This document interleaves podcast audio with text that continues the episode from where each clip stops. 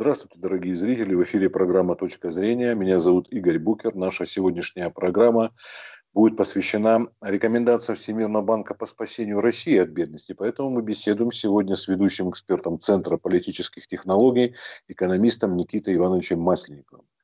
Здравствуйте, Никита Иванович. Добрый день вам. Здравствуйте.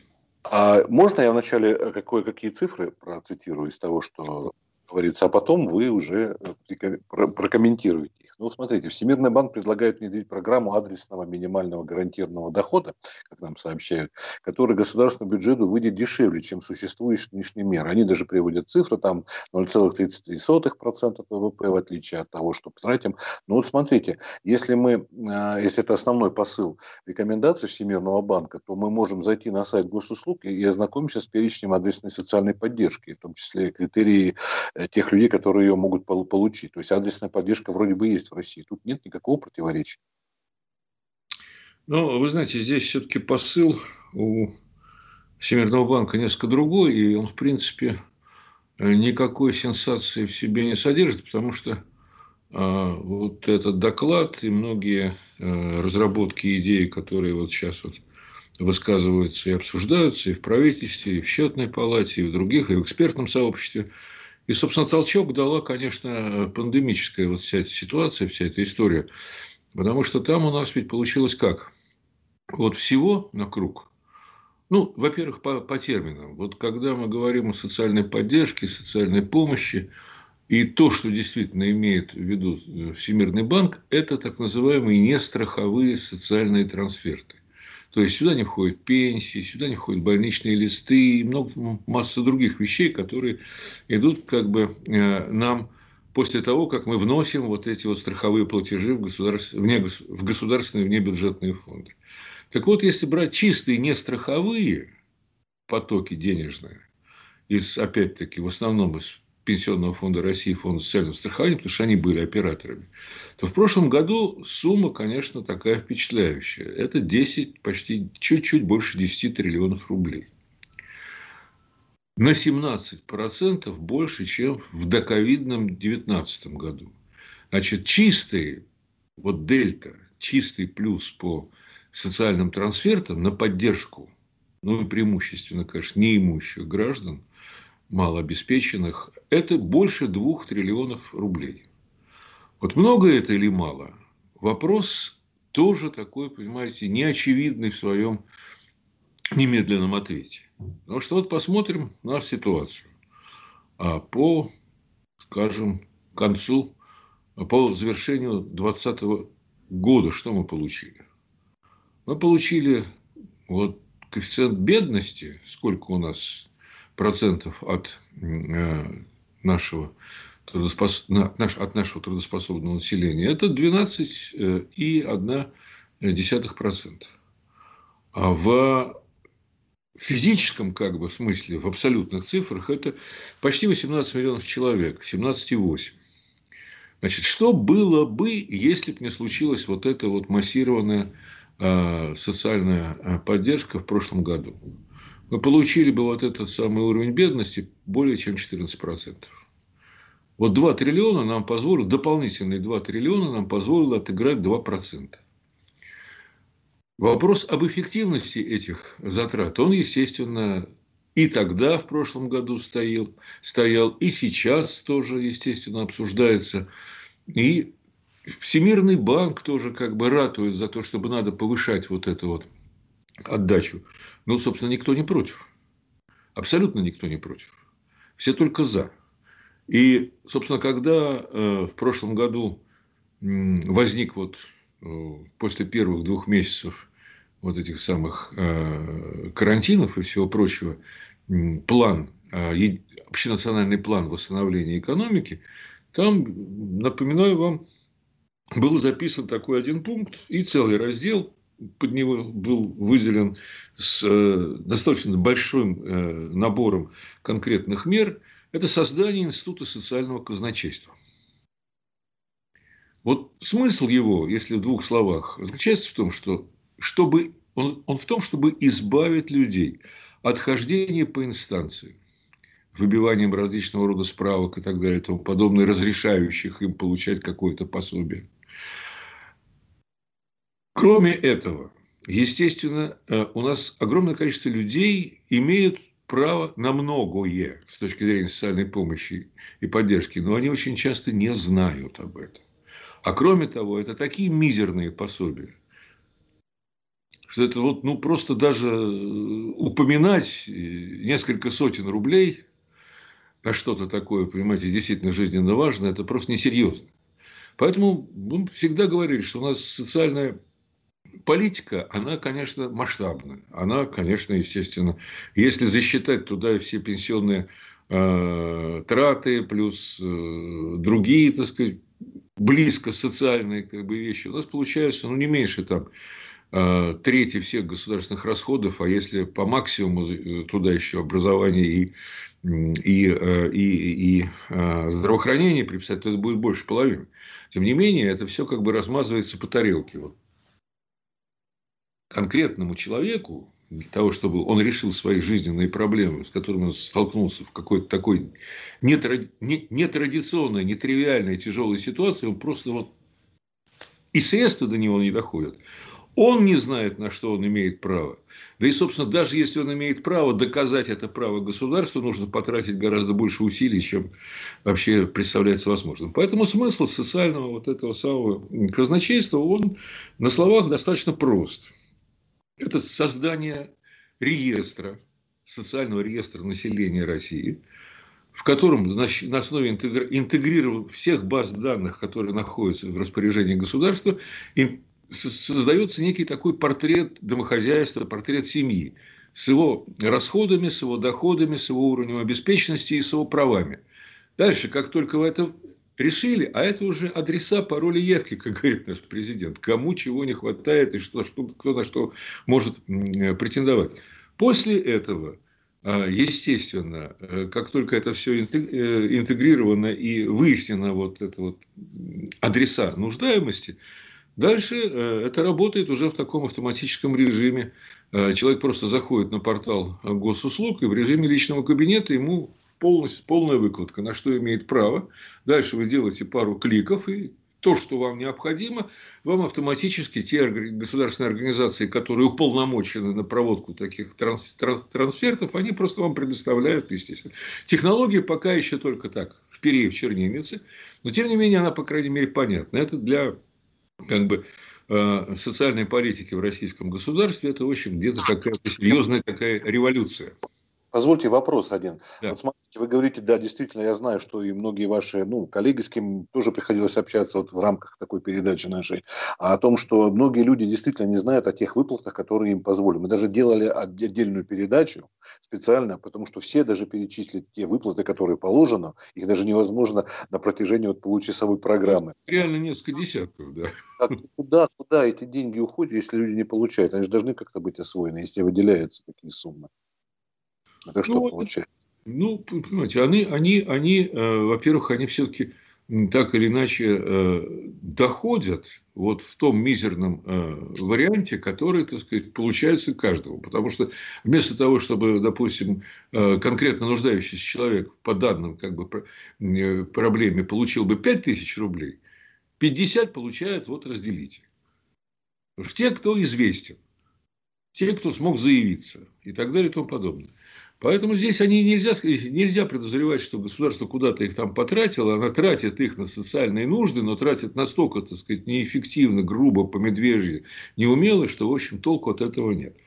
Ну вот, решили создавать вот эту вот систему социального казначейства, которая как бы должна повысить целевой характер и адресность этой социальной помощи. Ну, хорошо.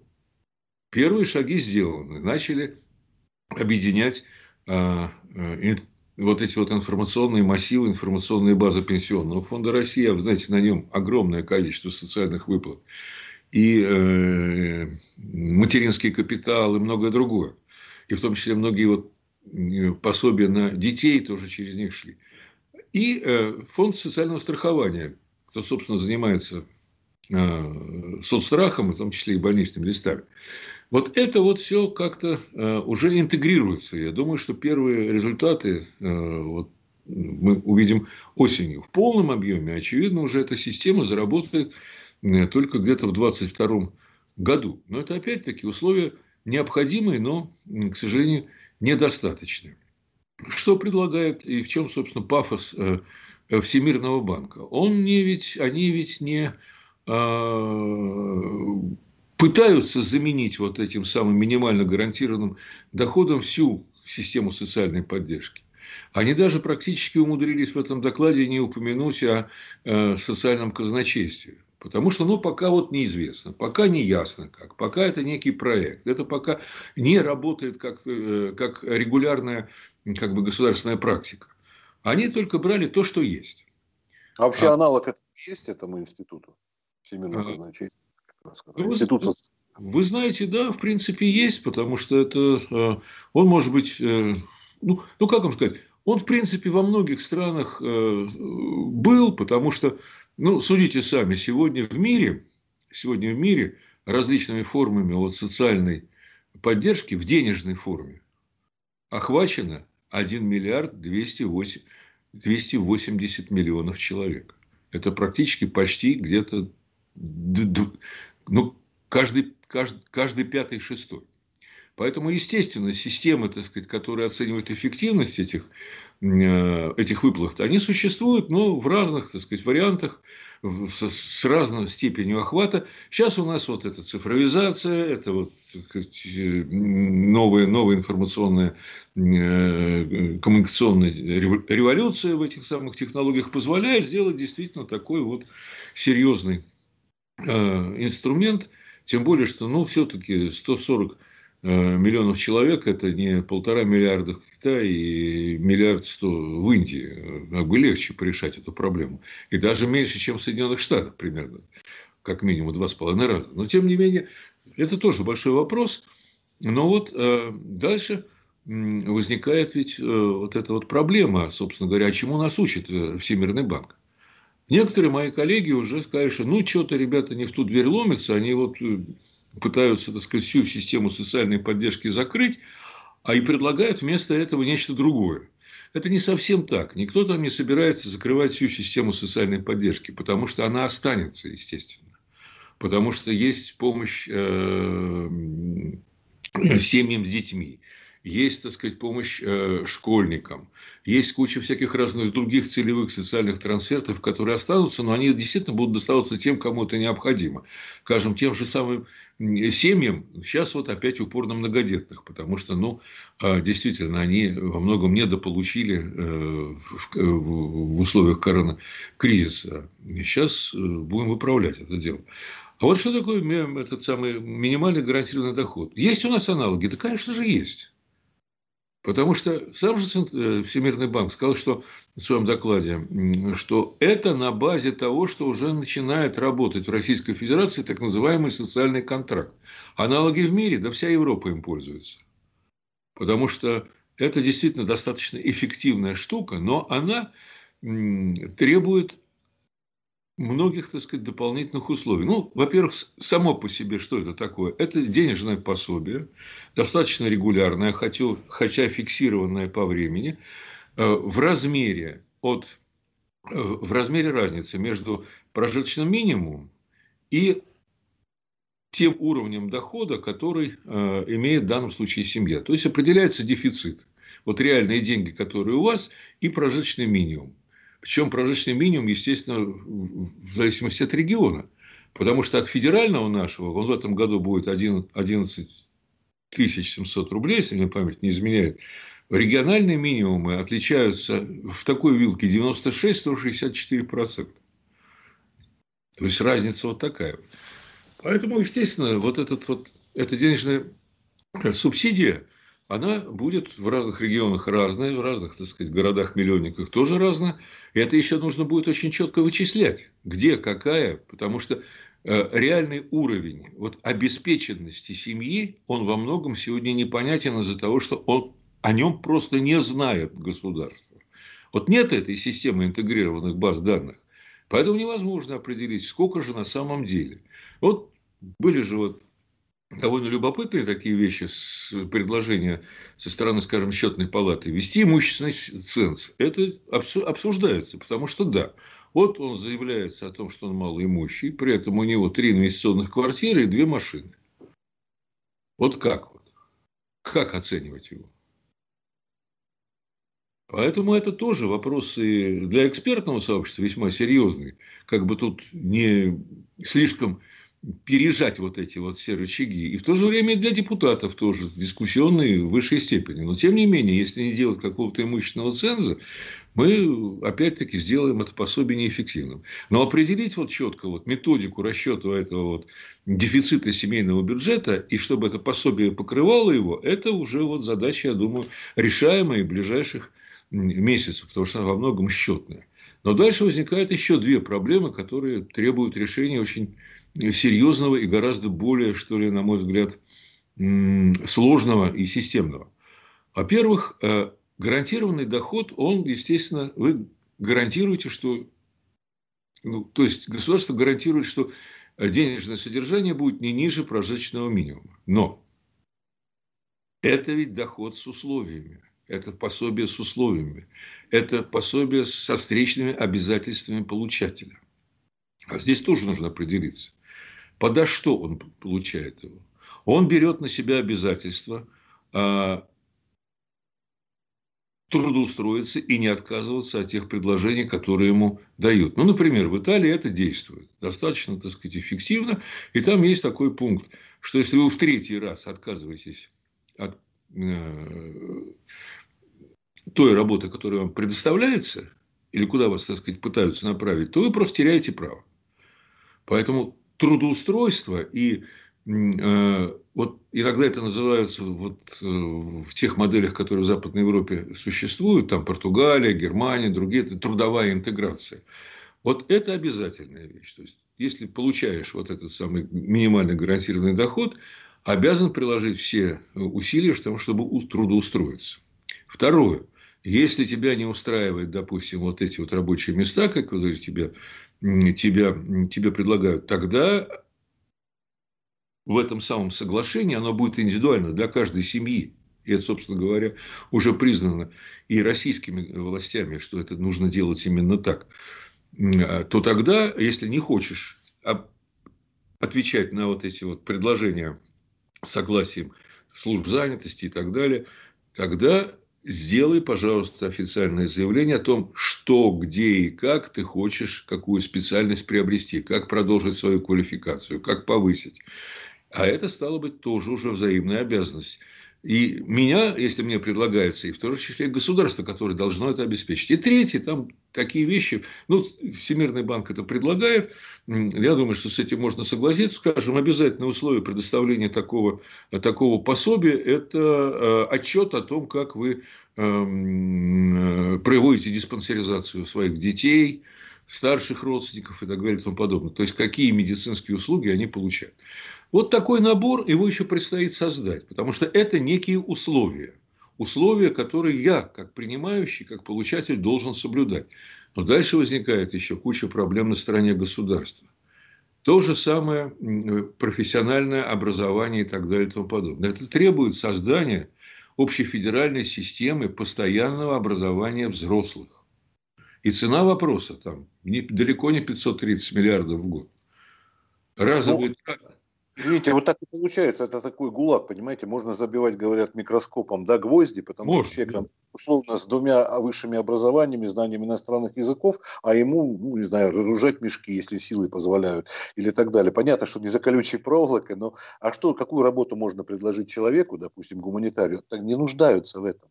Не нужны они там, юристы, переводчики, еще кто-то. Маск он недавно вообще заявил, что институт переводчиков, мне просто это близко, вот, он вообще скоро исчезнет, потому что заменит. Вот, вот, вот я понимаю, что сложности для государства, но вот как переучивать? Э, вообще у нас создана такая система для того, чтобы людей обучить новой профессии? Или обязательно идти, не знаю, почтальоном? Ну, знаете, огромное количество людей нуждается в том, чтобы хотя бы получить элементарные навыки компьютерной грамотности особенно после там, 45-50 лет. Вот хотя бы это, вот как минимум. Вот давайте вот это сделаем, потому что дальше он, если у него есть силы и какие-то умения, он сам уже найдет. Но он пока найти ничего не может, потому что он еще не умеет. Ему даже ложки не дали, а говорят, ну-ка иди там, иди поешь что-нибудь. Вот. И стало быть еще следующий момент, тоже который, э, к которому государство, на мой взгляд, не вполне готово, если вводить вот такую вот э, систему ми- минимального гарантированного дохода, это ведь должно социальное сопровождение быть того, как меняется ситуация в семье и в домохозяйстве. А это уже совершенно другие, дру, другой институт, вот то, что мы привыкли называть собесом. Это собственно, как семейный доктор, это индивидуальный социальный работник, который занимается патронажем, а что у него меняется, как они улучшают свой образ жизни, что у них изменилось, что наоборот ухудшилось. Или вот что? Это то есть должен быть постоянный, так сказать, такой мониторинг, наблюдение. Готовы к этому сегодня службы, так сказать, социальной поддержки, защиты и так далее? Далеко не уверен. Поэтому вот это вот получается, что, э, конечно, большое спасибо коллегам из Всемирного банка. Э, и, собственно говоря, они лишний раз э, нас убедили в том, что мы сами, так сказать, не лыком шиты и размышляем в правильном направлении. Так, теперь, как модно говорить, в мировом тренде. Но елки-палки, вот если мировой тренд приземлить на российские реалии, то оказывается, вот этим у нас не очень понятно, как мы будем делать, вот это не будем делать. И, и, и вот для меня, допустим, самый главный вызов во всем этом деле. Ну хорошо, деньги научились рассчитывать, поняли, сколько и кому давать. Ну а дальше что? Не получится, что опять мы его на произвол судьбы вместе со всей семьей любимого бросаем. А как мы дальше-то вот будем смотреть, что там происходит? Может, там не обязательно деньги нужны очень часто, а просто совет грамотный, участие человеческое. Да много чего еще, что мы еще не умеем в своем общении.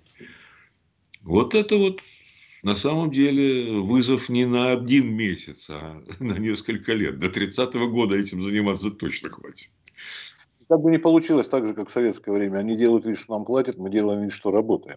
Потому что ну, всегда найдется обязательно какой-нибудь способ. Ну, здесь вот, здесь вот все-таки есть одна такая, э, не то чтобы уловка, а некая, так сказать, минимальная гарантия в том, что ты это пособие не получишь, если не возьмешь на себя обязательства. Вот это уже не безусловное пособие, понимаете? А вот как контролировать выполнение твоих обязательств, вот это государство нужно научиться.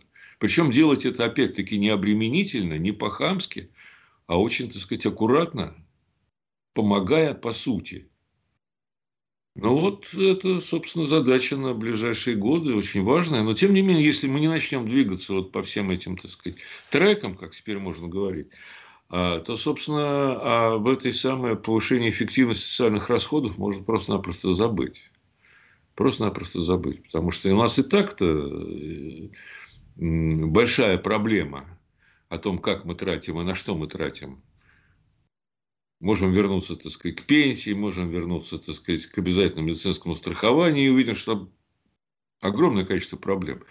Но ну, кстати, и здесь, и здесь тоже. Извините, а помните о том, что в 90-е, да, по-моему, это впервые произошло, когда бесплатная медицина, здравоохранение, школьное образование, сокращение бюджетных мест в ВУЗе, как повалилось, и народа это, в общем-то, очень сильно обеспокоило, так сказать.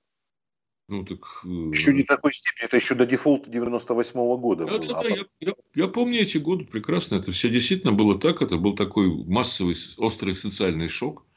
Но не хотелось бы повторять это в нынешних условиях. А если мы не научимся грамотно тратить деньги, а деньги, они ресурс конечный, их надо все равно государству как-то зарабатывать. Если заканчивается рано или поздно эра с нефтью и газом, а мы еще не очень как бы э, не добежали еще до последнего вагона поезда с другими, так сказать, этими самыми нашими экспортными возможностями, все туда бежим еще то, собственно говоря, надо понимать, что этот, этот, этот промежуток времени, он достаточно короток исторически, ну, 15-20 лет. А дальше? А дальше вот если мы за это время, даже уже к 30 году не создадим вот основу вот этой системы с адресной социальной поддержки, в том числе интегрируя туда вот этот вот минимальный гарантированный доход, то тогда, собственно, ребята приехали. В 1931 году нам делать нечего.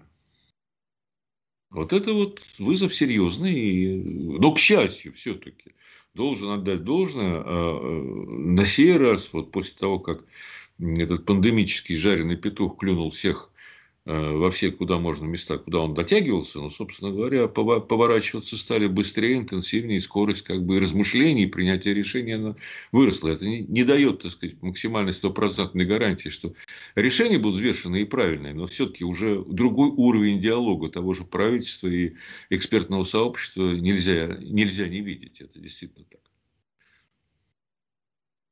Ваши вопросы. Ну, Главное, чтобы этот самый не социальный взрыв э, и вообще просто вот что-то такое вот не, не сломалось. Э, времени так уж много. До 30-го года то что осталось? Совсем ничего.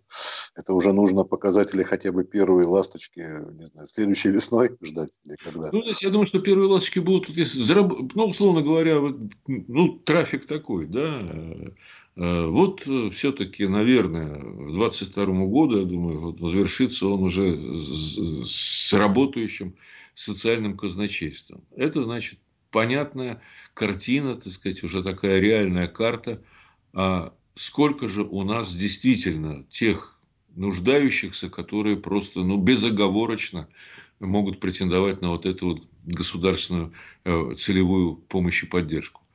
Дальше ну, одновременно с этим выстраивание вот этого системы социального патронажа, опробование вот этих самых двусторонних соглашений, тоже нужно еще понять. С одной стороны, ясно этот получатель такой помощи, а со стороны государства кто? Ведь там очень а многие... Какие институты занимаются вот разработкой этой системы? Тут несколько должно быть не каких-то, вот, наверное, центров вроде институтов. Кто должен разрабатывать систему целая? Ну, система она разрабатывает. Ну, вот уже первые, так сказать, вот эти технологические решения уже ищутся и находятся э, на интеграции баз данных э, федерального Э, фонда страхования и э, Пенсионного фонда России, э, Фонда социального страхования и ПФР, и поскольку это покрывает ну, практически так сказать, все население страны, то это уже где-то, так сказать, некий прообраз. Дальше туда добавляется, так сказать, естественно, интегри... в эту интегрированную базу сведений о личных доходах со стороны Федеральной налоговой службы и так далее, и так далее. Вот все наращивается. А, поэтому я думаю, что уже в каком-то таком грубом приближении система начинает э, складываться. Но в полной мере она, конечно, заработает, я думаю, что не раньше, чем через год-полтора. Но когда вот эти вот адреса, пароли явки, уж извините, повторяюсь, вслед за президентом, будут ясны, тогда начинается вот уже вот вопрос отработки вот этих технологий заключения этих соглашений. Они же есть. Пилотный проект э, в прошлом, в 2019 году был еще запущен по 21 региону России. Показал, что он, в общем, работает, спрос на него есть. И какие-то проблемы у, а, у, у достаточно большого количества семей, они решаются. Там исчислялось это десятками тысяч. Но э, перенесли, естественно, в 2020 году на всю федеральную Россию. Пришел коронавирус, все немножко при, приостановилось. Вот сейчас самое время восстанавливать вот эту вот самую э, э, практику социального контракта, который, по сути дела, есть. Вот то, что мы называем в своей, так сказать, регулятивной российской практике социальным контрактом, ну, Всемирный банк назвал минимальным гарантированным доходом. Ну, разница, так сказать, кто чего сколько получает, но, тем не менее, в принцип понятен. Но дальше вот нужно вот все-таки а, понять и достаточно быстро понять, а где главное, э, востре...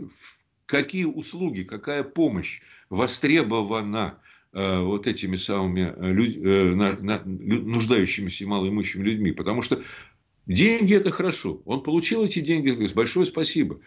Мы ему говорим, да, но ты вот будь добр, за это прими на себя обязательства. А вот какие обязательства? Вот что больше сегодня востребовано? грубо говоря, дайте мне любую работу или научите меня чему-нибудь. Вот не очевидно пока. Потому что это тоже и по разным городам и весям совершенно по, не одинаково. И по полувозрастному признаку тоже. А помните в прошлом году, когда пособия детям там, до определенного возраста выдавались, ведь выдавались каждому вне зависимости, вроде от того, какой да, доход вот, ну, потому что вот надо вот решить проблему. Вот, вот неимущим точно достанется, но остальных, чтобы не обегать. Ну, так тоже там, естественно, перекосы, которые до сих пор не очень понятны экспертному сообществу. До 7 лет это пожалуйста, а от 7 до 16 там вроде у вас проблем нет. Ну, и причем быстро довольно выплатили. Я даже, даже в Крыму, где там есть, бывают иногда проблемы, что скрывать, да, с этими же. И то люди, знаю, получали достаточно быстро. Буквально на второй день после вот заявления президента люди уже на руках имели эти суммы. Да, вот Небольшие. Это, это показывает то, что вот эти вот системы, так сказать, э, информационных вот баз, они все-таки начинают работать, и поэтому понятно, кому. Ну, можно сказать, это обкатка, да, а теперь уже будет э, именно... Ну, в какой-то мере, да. Ну, там, понимаете, это не столько обкатка, потому что это была просто острая социальная необходимость и политическая необходимость. Ну, и потом это, в общем, по жизни. Людям нужно было помочь выжить элементарно. Государство не бросило, слава богу. Но теперь вот этот опыт надо использовать. Использовать с умом, а не просто абы как. Поэтому вот и сейчас много предложений, которые поначалу иногда вызывали такой оторопь, типа вот сначала дали, теперь отбирают. Но это как раз вот в ответ на вашу реплику о том, что а что всем дали-то? Вот, сын, дети миллиардеров получили так же, как вот ну, получали не вопрос еще, стоит. Ну да, но, по крайней мере, имели право. Да, а вот смотрите, в общем-то, для оптимизма есть какие-то, да, у нас такие вот крючочки, что вот может случиться, что все-таки, может быть, не идеально, идеально, наверное, не бывает, да, и чтобы всех устроило тоже не бывает, не без того, что там где-то кто-то ну, ну, в принципе, может, да, сработать система? То есть, есть для этого основания? Ну, вы знаете, может сработать. Причем я бы даже делал ставку на то, что вот а, это социальное казначейство, оно, понимаете, оно, оно уже вот усилия как бы государственных органов власти, они стали концентрироваться именно на этом как бы вот проекте, потому что, ну, собственно говоря, пандемическая ситуация сентябре, Никита Иванович, извините, а. политика, выборы в сентябре в Госдуму. Да, ну нет, ну и пандемическая ситуация заставляла концентрироваться на этом деле, потому что если вы тратите, условно говоря, 10 триллионов, так вы поймите, а насколько это эффективно? Вы на следующий год вы столько потратить не сможете. Через год, может быть, еще придется меньше тратить. Поэтому, дорогие товарищи, надо бы как-то по уму распоряжаться этими деньгами. Но вот мне кажется, что вот все-таки у нас может это получиться. Но ведь очень важно, что вот этот опыт можно использовать и для как бы э, большей эффективности расходования средств на всех других направлениях. У нас их ой как много. И госзаказ, и госзакупки, и гособоронзаказ, и так далее и тому подобное. Там ведь это самое... Да и потом любая государственная программа. Кстати, опять-таки, это вот могу сослаться на Всемирный банк, который, ну, еще году аж в 2010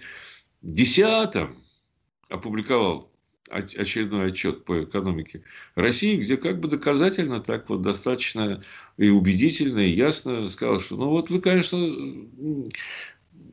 программы там всякие разные составляете, э, федеральную целевую, федеральную адресную инвестиционную и так далее, а вы не хотите вот подумать внимательно, что у вас расходы в среднем завышены на 15-20% по смете. Что здесь уже можно как-то поджаться, сэкономить поэффективнее. Вот. Но, собственно говоря, прошло практически 10 лет, я не думаю, что это очень существенно что-то изменилось. И это тоже ведь резерв и ресурс для как бы увеличения и социальных расходов, и социальной помощи. Понимаете, а не надо переплачивать на, по ценам на госзаказе. Вот. И тогда, может быть, так сказать, у государства будет еще больше средств для оказания помощи вот, неимущим. А может быть, мы не к 30 году эти самые э, сократим э, бедность вдвое, а может быть, где-то уложим 126-й. Вот это вот реалистично. Только требуется, естественно, больше, больше настойчивости. И я бы сказал, вот вы уже про политику начали говорить, ну, просто элементарно политической воле заниматься действительно тем, чем нужно заниматься. Потому что... Помните реплику премьера Мишустина и потом ответная реплика от Дерипаски, что жадный бизнес понял намек Ну, это да, это да, жадный бизнес понял. Но, к сожалению, здесь тоже не все так вот как-то аккуратно иной раз делается. Тут вчера тоже на 100 миллиардов там пытались, так сказать, на нагреть. И, собственно говоря, этот разговор, я думаю, продолжится. Но ответ-то был такой. А чего пытаетесь чинить то, что работает? И здесь тоже есть своя правда. Потому что зачем это забирать в налоги, которые непонятно, как вы потратите, когда можно создать условия, чтобы ребята инвестировали эти деньги в те же самые социальные объекты. ну, как некую такую социальную помощь от бизнеса. Только, ну, только под их контролем, потому что уж господин Лисин точно школу построит, понимаете, если он возьмется за нее, и лицей построит. А вот Министерство просвещения, у меня большой вопрос. Да. Согласен. Ладно, будем заканчивать, тогда, может быть, словами одного такого, в общем-то, хитрого или умного китайца 17 века, который сказал, что, наверное, лучше я буду стыдиться своего богатства, чем гордиться своей бедностью, да, чтобы у всех это было. Справедливо, справедливо. Вот. Спасибо большое за беседу, Никита Иванович. Спасибо, Спасибо Игорь. Вот, экономист и ведущий эксперт Центра политических технологий. Мы говорили о рекомендациях Всемирного банка. Ну, вот Будем ждать, что все-таки что-то оптимистичное есть. А то бывают у нас очень такие, скажем, э, неблагоприятные, если не прогнозы, то констатация. Вы все-таки с некой долей оптимизма в будущее посмотрели. Поздравляю. Сегодня День защиты детей, 1 июня, начало лета. Всего вам хорошего, отдохнуть, не болеть. Всего доброго. Спасибо. Всего хорошего.